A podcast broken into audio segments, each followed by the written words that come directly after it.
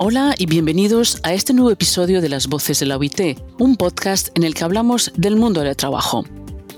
Hoy vamos a hablar de justicia social y más concretamente de lo que significa en el sector agrícola en Colombia, de cómo está la situación y de lo que habría que hacer para conseguir más y mejores trabajos. Uno de los grandes problemas que afronta Colombia, como muchos países de Latinoamérica, es el de la informalidad laboral. En el campo, el problema es más importante porque el sector rural conoce una altísima incidencia de prácticas como la subcontratación informal y lo que supone riesgos a la salud y seguridad de las o los trabajadores, salarios bajos y ausencia de protección social. Vamos a hablar de esto y en particular de la situación de las mujeres agricultoras con Elba Molina. Elba es palmicultora en el departamento del norte de Santander.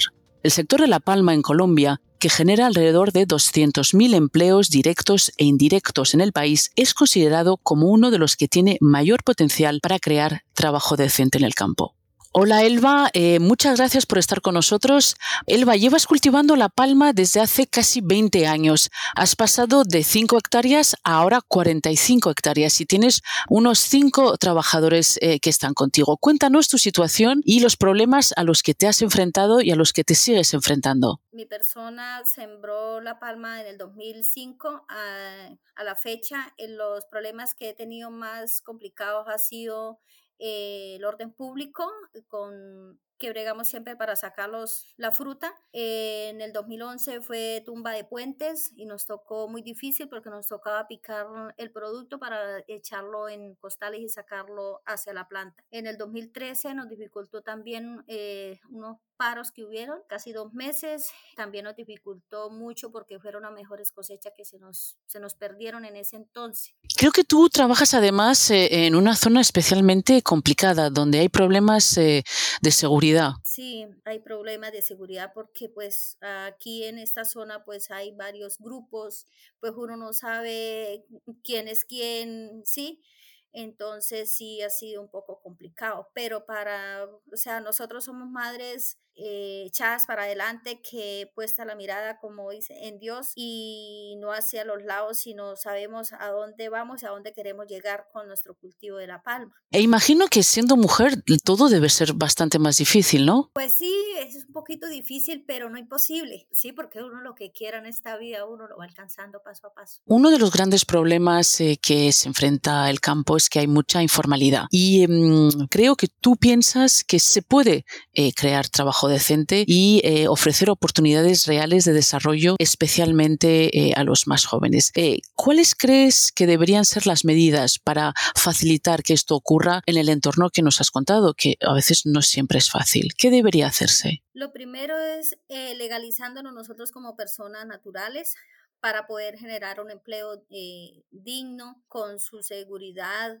poniendo la mirada que, porque hoy en día los jóvenes ya se están dando cuenta que el campo es vida y en el campo están saliendo todos aquellos jóvenes de, del campo, ya están yendo, pudiendo ir a una universidad para ser agrónomos, a ser, mm, todas esas personitas que el campo necesita.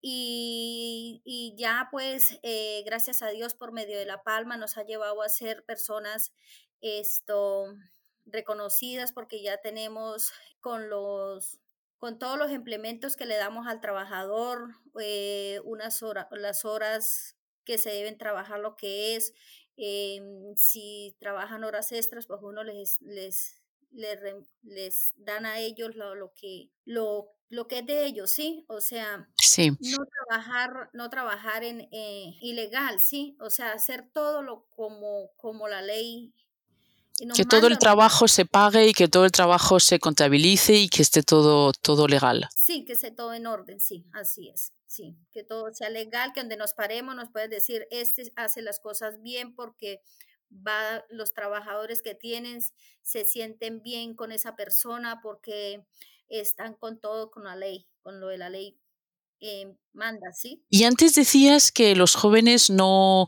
no lo veían tan claro, pero que ahora sí se están dando cuenta que, como tú dices, el campo da vida.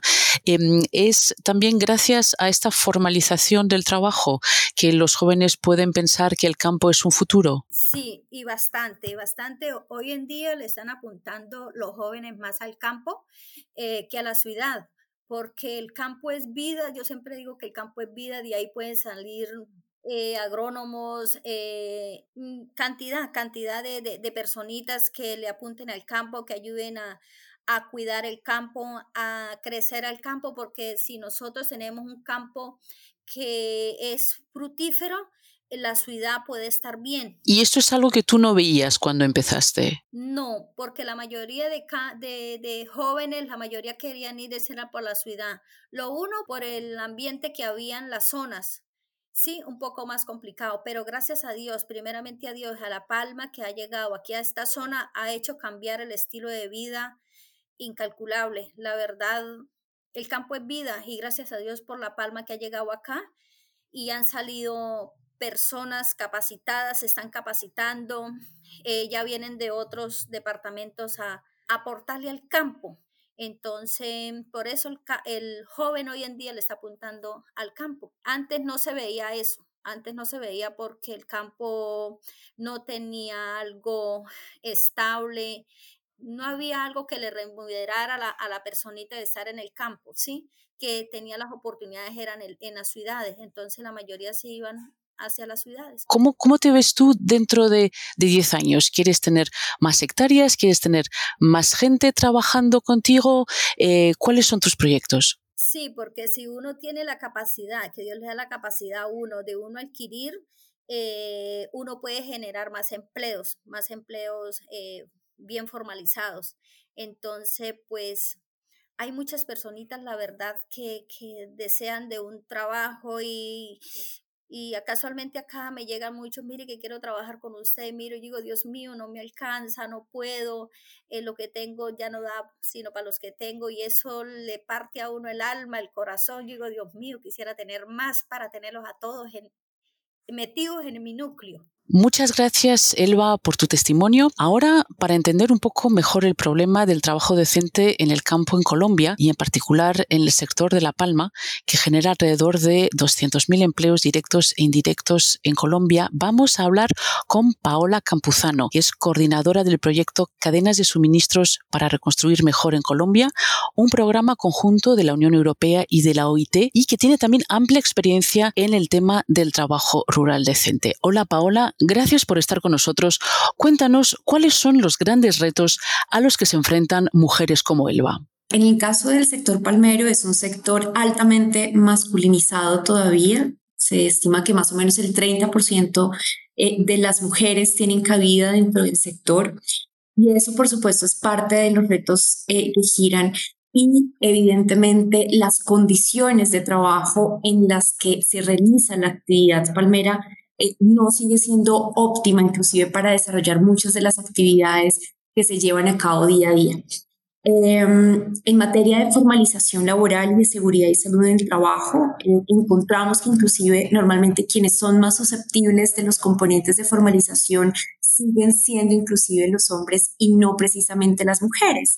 Y esto está muy asociado inclusive en Isabel por em, la fuerte componente que hay alrededor de ver a las mujeres frente a las economías del cuidado, son las que preparan los alimentos, así que se invisibilizan un poco dentro de las actividades propias que se llevan a cabo dentro del sector. Y justamente para eh, animar a mujeres como Elba, a más mujeres como ella, eh, que con su valor y, con su increíble energía están contribuyendo a este sector, ¿cuáles son los objetivos, cuáles son los proyectos eh, a medio plazo para ayudarlas y para formalizar este trabajo que está también contribuyendo a que jóvenes se interesen más al campo? Nosotros desde la OIT llevamos más o menos unos 12 años acompañando al sector palmero desde diferentes ángulos en los que tiene que ver con, el promoción, con la promoción del cumplimiento de las normas laborales. Eh, y ahorita, justo ya para, para, para este, estos últimos años, estamos haciendo una iniciativa en conjunto con el sector privado vinculada a, por supuesto, mantener el, liderazgo en lo que tiene que ver con la formalización laboral y la seguridad en el trabajo, pero además redinamizando algunas lógicas sobre el papel que tienen las mujeres en el sector. Es así como inclusive desde Fede Palma y una de las mujeres líderes eh, que nos ha acompañado también dentro de, la, dentro de la estrategia de intervención de la formalización, que se denomina como Plan Padrino, eh, ha puesto a conocer una iniciativa que se llama Mujeres Salvando Vidas. Y este programa busca, uno, sensibilizar a las mujeres sobre el componente de seguridad y salud en trabajo, pero además se las ver como las nuevas líderes, por supuesto, del sector. Y eso yo creo que es la, fiel historia que refleja Elba, que además eh, de ser una mujer increíble, que tiene inclusive a sus hijos estudiando, que ha podido desarrollar todo un proyecto de vida eh, gracias al sector y a la actividad que realiza, pues tiene todo, toda una oportunidad eh, para poder ser un muy buen ejemplo inspirador para que otras mujeres puedan replicar parte de su historia. Esto con muchas dificultades, ¿no? porque, como lo decía ella, en el caso de Colombia, somos un país con un conflicto armado, con historia eh, vinculado al conflicto de hace más de 60 años. Y eso hace que Elba, que está en una zona fronteriza, donde evidentemente hay varios grupos armados, hablar de la formalización laboral sea un anhelo, inclusive para darle un proyecto de vida dentro de la legalidad y el trabajo decente. Y justamente la formalización del trabajo puede contribuir en estas condiciones tan complicadas a que haya eh, más, más jóvenes o más personas que quizás no se quedarían en esta zona eh, a quedarse y a poder trabajar en el lugar donde quieren vivir. Eso es, eso, ¿Estos programas pueden eh, ayudar a este objetivo? Fíjate que los retos que tenemos en nuestro país son, no son menores. Colombia es el cuarto productor de aceite de palma del mundo, el primero en América Latina, y aun cuando el sector tiene algunas condiciones que favorecen la formalización, se ubica en zonas rurales donde hablar de formalización no es la cotidianidad, no es lo normal.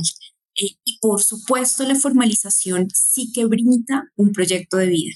Y esto nosotros desde la OIT se lo, se lo trasladamos inclusive a tanto trabajadores como productores y empleadores desde recomprender que gracias a un trabajo formal puede haber un proyecto de vida asociado a tener vivienda, ser una persona que accede a la educación, que puede tener otra vez una relación distinta inclusive eh, con las entidades financieras.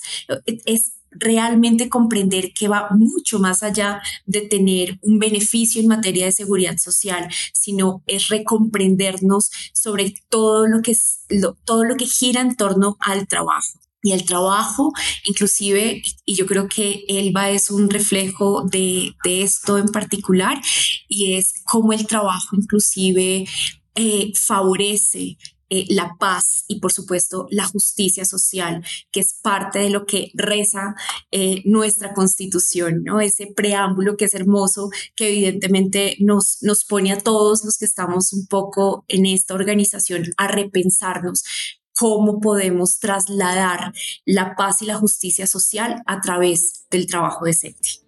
Muchísimas gracias, Paola, lo ha resumido perfectamente. Hoy hemos estado hablando de trabajo decente en el campo colombiano con Elba Molina, palmicultora de Santander, y con Paola Campuzano, especialista de la OIT y coordinadora de proyectos en Colombia. Así terminamos nuestro podcast. En las próximas semanas seguiremos hablando de los cambios en el mundo del trabajo y de cómo podemos lograr una mayor justicia social. Por ahora nos despedimos y nos vemos muy pronto con otro episodio de Las Voces de la OIT.